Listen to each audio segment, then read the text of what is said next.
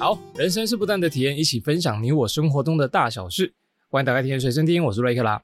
这个频道分享听众们的投稿体验故事，透过瑞克我的声音放送给大家收听。有你的参与投稿，人生更有趣，节目也可以更热闹哦。好，迈入七月，最近更新比较久，对不对？最近过得比较充实，比较忙一点点。一样先来分享一下我最近的体验。前阵子有在 IG 上面呢分享，我去参加一个屋顶电影院 Skylight。他呢，就是在信义成品的楼上看了一场露天的电影，然后搭配木质的躺椅，还有冰凉的啤酒，跟一群人在夜空下欣赏一部电影。我觉得那种感觉真的蛮酷的，因为他刚好在信义区，然后旁边都是高楼大厦，一零一啊百货公司啊大楼，抬头就可以欣赏城市中的夜景啊，眼前呢你又可以看电影放松，搭配手上的冰凉啤酒。然后它还有一个特色，就是你跟去电影院看电影的时候不一样。电影院不是都用喇叭在播放吗？但是这个屋顶电影院呢，它就是每个座位上面都有蓝牙耳机。然后你看电影的时候呢，只有蓝牙耳机有声音，外面是没有声音的。所以你可以真的沉浸在这个电影的世界。然后外面不是在都市的汽机车喇叭声，都给它暂时隔离。我觉得是蛮特别的一个体验。有空的朋友可以去体验参加一下。那要怎么参加呢？因为这个屋顶电影院它是不定时的举办，所以你可以去它的官方网站，官方。官方网站或是社群，我怎么每次都念不好？搜寻 Skyline S K Y L I N E 屋顶电影院就可以找到。然后它是要费用的，它的票价呢是四百五十块，啊附上一瓶啤酒，还有有时候有不同的餐点。之前他办的活动好像还有那种莱克泡面，就是跟莱克合作，你可以边看电影边喝啤酒边配泡面吃。然后每次的时段跟选的电影都不一样，你可以看你的。哪时候有空，或者是哪一部电影比较想看再去。啊，不在台北的朋友呢，他们也有到不同地方去举办过城市的屋顶电影院，比如说他有去过台南，然后之前好像办过芙蓉的海边电影院，最近好像在芙蓉又要办，或者是各地呢，除了 Skyline 之外，也有很多的不同的露天电影院举办单位，大家可以去搜寻一下。IG 上面呢也有我分享的影片，欢迎来追踪。然后还有一个就是。最近《鬼灭之刃》的刀匠春篇结束，还有人在看吗？最后面呢？据说那个剧情逼哭蛮多人的，而且他还登上纽约时代广场的那看板，有没有宣传他最后一集？哇！我才发现这个人气真的是很猛，而且他的市场已经不止亚洲了，连欧美啊、国外都有很多人在看。最近 NBA 有个选秀，然后他就在直播上面展示他手上的那个《鬼灭之刃》岩铸的日轮刀啊，我都觉得哇，《鬼灭之刃》。搞不好跟当年的七龙珠一样，已经影响蛮多人。还有海贼王，然后网络上就有人在统计，就是因为动画化后啊爆红很成功的作品有哪些？就是比如说他动画以后成功带动他漫画的销量，讲几个我比较知道的。首先呢，就是最近也蛮夯的，就是我推的孩子，他在还没动画化之前呢，就是四百五十万的销量，动画化之后呢九百万，但我觉得之后他会更红诶，因为这部蛮好看的。第一集呢就引爆话题，长达一个小时，最后面结局还来一个爆点，哇，震撼！当时看到的人都很震撼。原本我之前体验想要讲这一部，趁机来讲一下好了。光听名字是很难知道这部动画在说什么。其实他在讲日本演艺圈的故事啊，然后把一个人推上演艺圈的舞台，但又不是这么简单哦。它的剧情还包含一些悬疑、复仇啊，还有现实社会啊，还有网络霸凌啊的议题，还有一些偶像文化。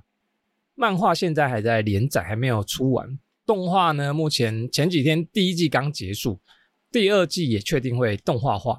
哎，有兴趣的朋友去看看。哎，有朋友就说他看了第一集以后，一直追，一直追，一追，追到第十集。我个人呢，也是因为看了动画以后，先去追漫画连载，算是近期蛮夯的一个作品。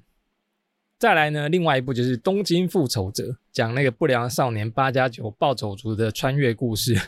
它动画化前啊，七百万的销量，到动画化后啊，七千万，暴增十倍。哎，它蛮猛的，它有真人版，然后还有电影版，超强。再来呢，就是《晋级的巨人》，动画化之前呢是一千两百万，已经算蛮夯的了。动画化之后呢，因为它大家都知道它真的蛮有名的，动画化之后呢，一亿一千万的销量，算超夯吧。但不得不说，它的动画真的是很成功，尤其是声光效果，还有那个。画面、音乐都很棒，目前都在等它最新一季的完结，就差不多了，已经快要完结的一个作品。再来呢，就是最猛的，刚刚提到的《鬼灭之刃》动画前呢只有三百五十万的销量，动画化以后呢，一亿五千万的销量，我算一下大概几倍，差不多快要四十倍吧。真的是动画后爆红的作品，哎，这很猛哎，应该是这几年来最强的作品吧？啊，这些数据我觉得蛮有趣，跟大家分享一下。哦，还有一些蛮红的，之前有提过，《间谍加加九》也是动画会爆红，很多人就去 cosplay。炼巨人啊，炼巨人就有点可惜，炼巨人就是动画的评价不怎么好，好蛮有趣的数据跟大家分享，不知道大家最近有没有在追什么动画？那就来看一下这次有哪些体验投稿吧。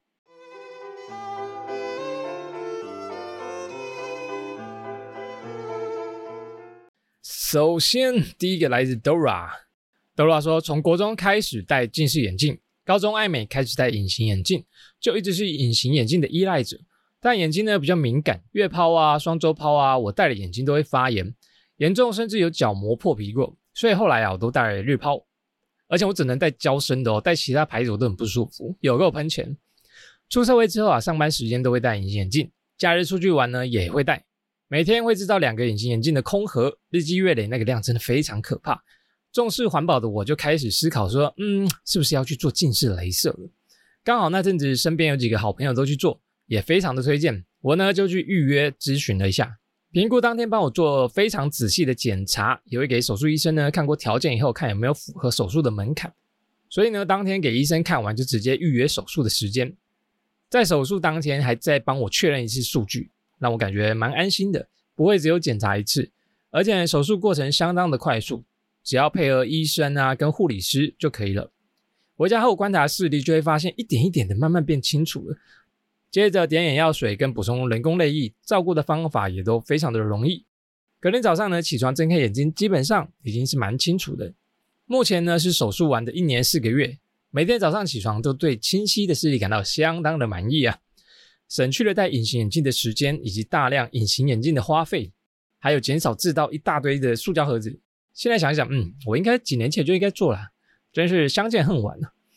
再也不用担心口罩起雾的问题啦。也不用因为戴眼镜流汗，镜框会一直往下滑落，真的是太方便了。那手术的过程呢，就是一直点眼药水，盯着机器的红色点点看，然后放空。因为呢，这个怎么念？哦，LASIK。因为 LASIK 呢是两台机器中间有起身移动到另外一台机器，这过程比较怕跌倒。我是呢完全没有感觉到痛，就很顺利的完成手术。我有另外一个朋友，因为太紧张，他左脚的眼膜啊没有贴得很好。所以他还戴了几天的硬式隐形眼镜，帮他把角膜回固定位。所以呢，手术的过程放轻松就好，不要想太多。以上呢就是我镭射手术的眼镜，呃，不，以上呢就是我 镭射近视眼睛的手术。多么阿里嘎多。呃，近视镭射，我身边也蛮多朋友有做的，因为戴眼镜好像真的很伤眼睛呢。常常听他们讲说，有时候太累啊，或是喝太醉，然后直接睡着，他们就会忘记拔隐形眼镜，起床以后都超级不舒服。不然就是一整天戴完眼睛会很干，Dora 不知道有没有这种体验？他们说快跟眼睛融为一体，我个人是没有了。虽然我有点近视，但是我这辈子呢还没有戴过隐形眼镜。我现在就是一个朦胧美的世界。然后我身边有一个朋友，最早的朋友好像十年前他就去做这个镭射手术，而且他到现在哦视力都还是维持很好，没有加重。哎，他也说过这个是他不会后悔的决定。那我去检查一下镭射矫正手术这个是怎么做呢？跟大家分享一下。它这个镭射手术呢，其实就是用镭射的方式去改变你角膜的厚度。那你角膜的厚度呢遭到消灭之后，就会改变那个焦距的位置。好像有点复杂。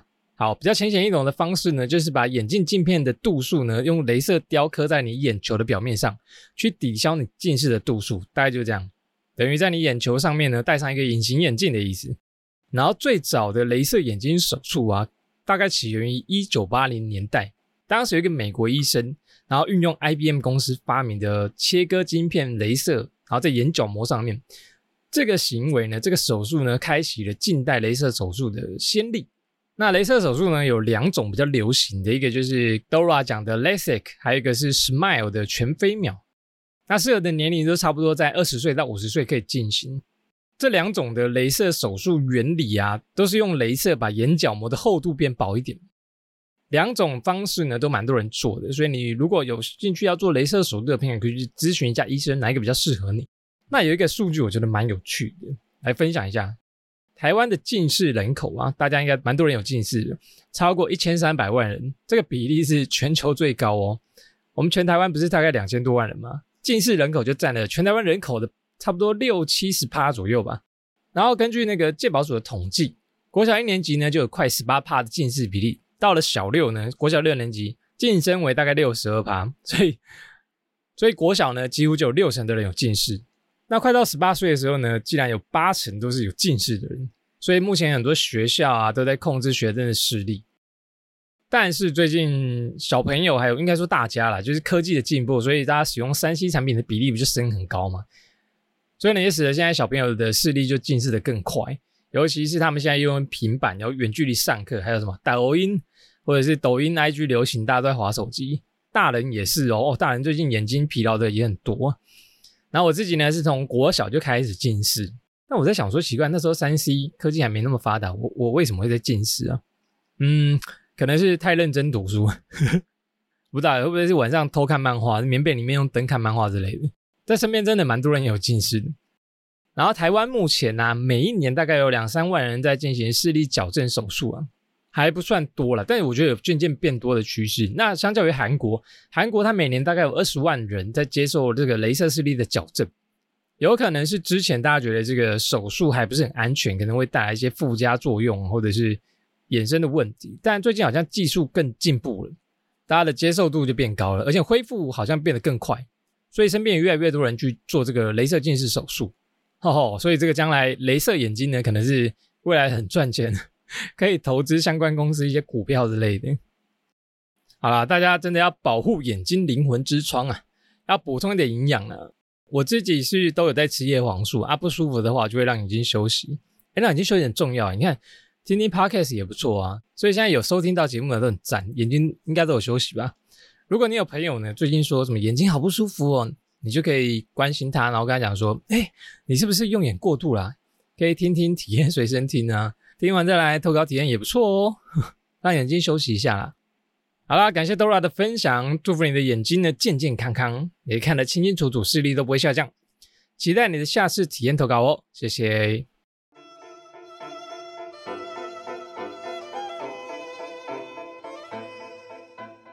再来呢，来自于 Lydia，Lydia 说呢，主题做了最久的一次客运。继上次被邻居误会很凶的我呢，这一次又来分享令我难忘的体验了。今年四月初，我挑了一个周末啊，就上去台北玩，然后特地给自己预约了一个手做饰品的体验课程，因为我想省一点钱，不管是北上回老家，或者是去台北出游，来回我都是搭乘客运。从学生时期啊到出社会都是如此。客运的优点呢，就是秀便宜。也可以好好的休息睡觉，再看看国道上的风景。唯一的缺点呢，就是怕塞车啦。所以我几乎都搭固定的班次来回。那一天，我上完体验课程，做了一些漂亮的耳环，还逛了文创园区，收获满满的我抵达台北转运站，买了傍晚六点整的客运，就准备南下。台北到高雄的车程呢，最快都要四点五个小时才可以抵达，所以到高雄至少都十点半了。回到我租的地方呢，也要晚上十一点，所以我都是直接洗洗睡，再迎接隔天的上班日。这一趟南下其实就跟以往一样，半路没有塞车，中途呢也停到台中休息一下。但因为玩的有点累，所以台中过后呢，我就一直在昏睡，我也不知道我自己睡了多久，也不清楚目前客运开到哪里。忽然一阵强烈的撞击声。车上的人呢都纷纷的尖叫，但因为我没系安全带，刚好坐在靠走道的位置，整个人就直接飞出去。回过神，我整个人是趴在走道上面。那看到好几个人呢，跟我一样就没系安全带，人 也是人飞出去的下场。哇哩！我完全不知道发生什么事，我就觉得一切好可怕。撞击的当下呢，我就一直听到东西碎掉的声音，以及人们的尖叫声。还好我没有大碍，就顶多膝盖凹前，算是不幸中的大幸。再来呢，客运就缓缓开到路边，司机就下车处理这场事故。我也跟着其他乘客下车去看一下，到底发生什么事。原来这个司机直接撞到最前面的宾士轿车，我也不知道司机到底怎么开的，是不是开到睡着啊？还好宾士轿车的车主呢也没有事，但看到宾士轿车的车屁股啊，整个被撞凹，就想说这个撞击力道到底多大？而且我心里还浮现另外一个想法，就是哼，这个赔偿费。应该很可观吧，可可，但不对，既然出车祸了，我要几点才可以回到高雄？我明天也要上班呢。之后呢，国道警察就来处理这场事故，客运司机也赶快联络公司，请公司尽快派游览车来接我们继续南下。司机也有请我们写一张叫做资料卡，然后写上一些基本资料啊，还有乘坐的班次跟票价，说后续客运公司会寄折价券作为补偿。我做了十年的客运南北跑，这是第一次遇到客运出车祸，而且刚好在台南的新营区。后来等了两个小时，接驳的游览车才抵达，十一点半呢才继续南下。当然，抵达高雄也跨夜了。这是我坐过最久的一次客运，四点五小时的车程呢，竟然六点五小时才到。隔天呢，我就跟家人联络，刚好聊到这件事情。我妈说：“你以后啊，还是都坐火车好了啦。”而我也有去附近的公庙祈求平安。到了至今呢，这件事仍然让我无法忘怀。毕竟事发的当下真的太惊悚了。最后，想要强烈建议大家，不管是坐客运啊、开车啊，或不管是你是走国道或者一般道路，都要系上安全带，因为你不知道下一秒会发生什么事。也有人会开车晃神撞你的，有系安全带呢，就可以保护自己被撞飞，避免造成更大的伤害。以上。多么阿里嘎多！哇，好惊险哎！好险你没有事。搭六点五个小时真的是蛮久，尤其是在晚上，那种心情应该蛮差，就是跟预计的时间不一样，而且回来已经跨夜，隔天要上班真的很累哈。我大学时期啊，就是常讲说，我大学在台南读书，当时呢也都是搭乘客运，我搭了好几年，运气很好，也都没有出过事故。但我记得当时也有搭过很久的，没出事故，但就超级塞车，大概六七个小时应该有，就是上车睡觉，然后睡醒之后，哎，发现还在车上，我觉得那个很痛苦。通常就是你上车然后睡觉睡醒，哎，差不多就快到了，那种感觉最棒，就觉得时间过很快，然后又可以补到眠。我记得搭客运啊，比较有趣的就是长途车一定会有人想上厕所。那时候的客运啊，就有个缺点，就是只要有人上厕所，那冷气呢就会飘散出一股尿味，就是厕所的味道。我不知道现在有没有改善呢？但当时呢，如果去上厕所出来都有点什么怕塞，让大家不舒服了，不好意思。车上都是有点那种味道，所以搭火车大家会是觉得比较安全。我找到一个数据哦，他说根据交通部的平台。全台湾呢，二零二二年的一月到五月，公路的交通事故大概有七点六万起，然后有一点一万人死亡，七点八万人受伤。其中呢，发生在国道的大概一千四百起，然后一千人死亡，一千八百人受伤，比例算蛮高的。我们都可以常常看到很多交通事故的新闻。那火车呢？火车真的比较低一点点。火车呢？二零二三年就一百一十二年一月到五月，全国呢总共发生铁路交通事故大概两百起，那有一百人死亡，一百人受伤左右。但是我觉得火车其实发生事故也蛮可怕的，因为它的速度很快。像之前那个普悠玛还是泰鲁格出轨啊，也是蛮可怕的呢，而且都很严重。啊，回到客运的话题，刚刚讲到以前要回北部最常搭的是客运嘛，那时候真的是学生的好朋友。票价我记得当时大概两百到三百，你就可以从台南、高雄坐回台北。然后当时的客运选择蛮多的，有统联、核心、阿罗哈。当时假日啊，返乡客运绝对都是大排长龙，而且每次都要等。我很少一班车就可以幸运搭上的。客运站只要放假，满满都是人。我是不知道现在客运搭乘人数怎么样，但我知道现在大家都在抢高铁票或是火车票，比较少听到抢客运票。但当时真的抢很惨哎。利比亚搭客运不知道不要排队。那有一个数据蛮有趣的，全台市占率最高的客运呢是国光客运，总共有五十五条路线在他手上。再来呢就是票价便宜的统联第二名，第三名呢则是很舒适的核心客运。哇，核心当时主打那种白金座长椅，哇椅子超级舒服。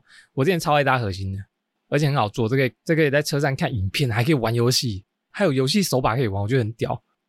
客运的全盛时期在民国九十六年高铁通车之前，只要逢年过节假日啊，几乎一半的人都会搭客运，不然就是搭火车。现在呢，高铁通车之后，整个西部线啊，就是高雄、台中受到影响。通车后，国道客运的旅客量下降了大概三十趴。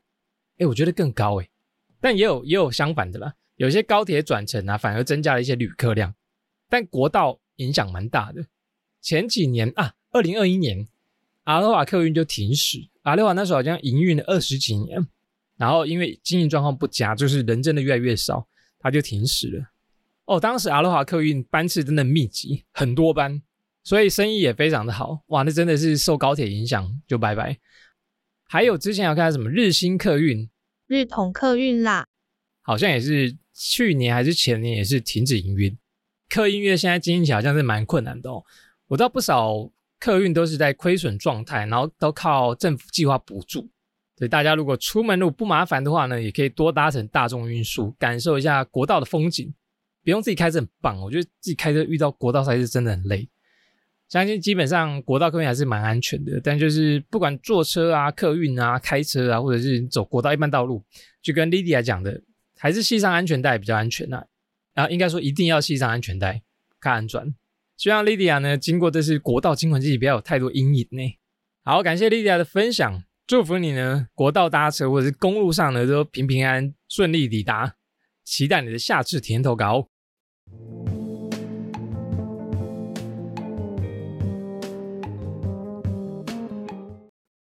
好，再来是 Alisa 童童说呢，嗨嗨，我又来投稿了。这次要投稿的是我第一次上篮球课。我喜欢篮球，是从我看 Kobe Bryant 影片之后呢，就爱上了篮球哦。某天找到了板桥运动中心的篮球课后，就决定去报名了。第一次进去的时候啊，感觉有点不习惯。首先是热身。但光是热身我就满头大汗，再来我们就来开始练习控球。因为我下午还有事，所以我第一节呢只上了一个小时。第二堂课我就显得比较自在了，一样先热身。然后在这节课啊，我们一开始练习运球。我自己呢，因为有在打篮球，所以我的运球比其他人还要好一点。自己说差第一。最后我们玩的篮球版的攻城宝，一开始领先，但后来又被逆转。最后我们四打四比赛也输了。QQ。真的是比什么输什么，笑死！都已经要上最后一节了，我才来投稿。我觉得篮球很好玩。以上就是我的投稿体验。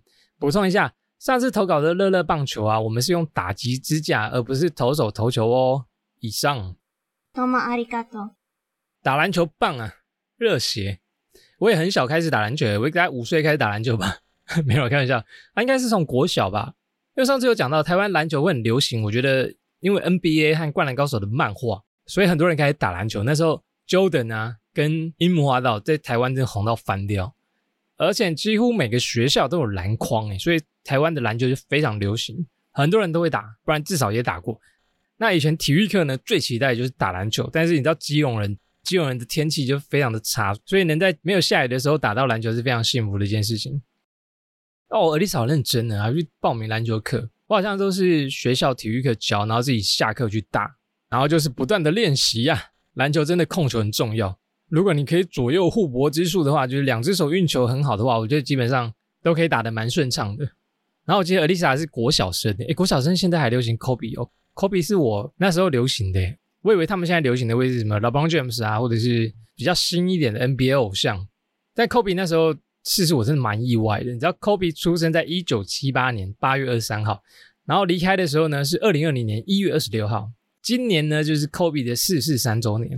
然后我记得 Kobe 飞机失事的那个早上，我还在睡觉。然后我姐就冲进来跟我讲说：“哎，起床啊，Kobe 死掉了。”我想说：“怎么可能？靠，愚人节哦，而且顶多受伤而已吧，哪有可能这么快就宣布死亡？”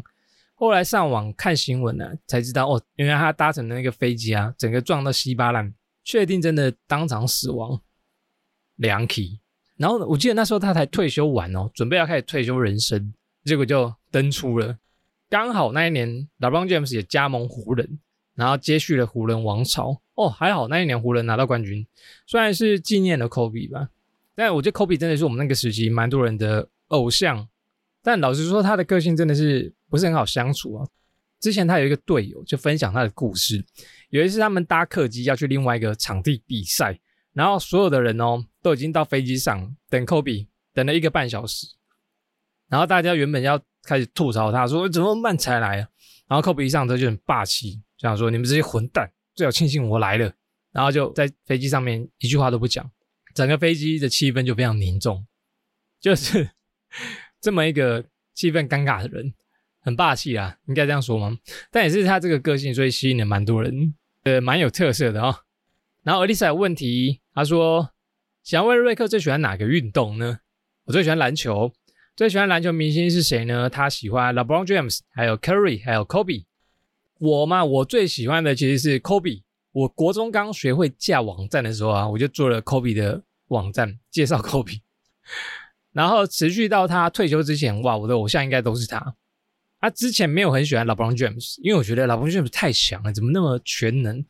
又会得分，又壮，跑得又快，又会助攻，我觉得太强，就不是很爱他，就觉得他可能会把 Kobe 比下去，因为他们俩就一直在竞争嘛。后来呢，直到 LeBron James 到那个湖人队之后，我就觉得嗯不错，开始湖人王朝的传承，就渐渐欣赏了 LeBron James，然后现在就蛮支持他的。但是老汉呢，今年也是快四十岁了。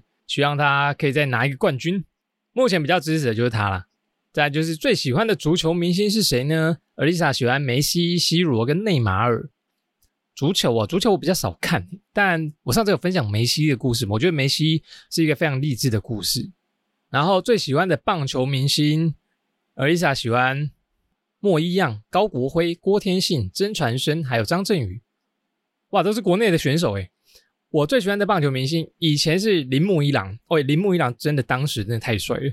然后现在呢，就是大谷翔平，那个漫画走出来的男人，投手大谷，打者翔平。哎，前几天前几天前几天他就破纪录了，他打出本季的第三十个全垒打，然后这个全垒打的距离啊，反正就飞超远，打破了天使队的主场。然后他这季可能又会破一大堆记录吧，我真的是蛮厉害的。希望他继续保持健康，然后一直在棒球界发挥的蛮好的。算是我少数有在看的棒球明星，就是大谷翔平嘛。而且我们之前是有聊过大谷的九宫格目标达成法，哇，那个真的蛮厉害的。而且他也没什么绯闻，就除了棒球之外，好像没有什么其他的花边新闻啊。最近台湾国内啊，棒球其实好像有恢复那种热闹，对不对？是不是因为李多会来台湾的关系？没有，我觉得台湾台湾的棒球啊。有一阵子，台湾国内的棒球几乎没什么人在看，然后入场率超级低。那最近我发现很多新闻几乎都有在报棒球，然后棒球场的入席率也都蛮高的。很高兴看到台湾职棒发展的越来越好，然后篮球也是哦，像林书豪下一季可能也继续在台湾打，然后 Howard Howard 可能嗯，希望他可以继续来台湾，因为我还没有看到他在台湾打球。总之，我觉得台湾最近的运动盛世啊，有有越来越热闹的趋势，大家也愿意更入场看，就很棒。有兴趣的朋友呢，也可以到场支持一下，运动也是一件非常棒的事情。好，感谢 Elisa 的投稿，祝福你呢在篮球上面越打越好，期待你的下次体验投稿哦。耶，录完了，这集上架呢应该是七月，然后七月就开始大家放暑假了。好了，学生放暑假。天气真的越来越热，好可怕！现在没有开冷气，真的几乎睡不太着了。对不起，北极熊。好啦，大家如果暑假有出去玩的话呢，欢迎分享你的体验投稿，也很感谢这次投稿体验的朋友，期待大家的体验故事哦。我们下次见，拜拜。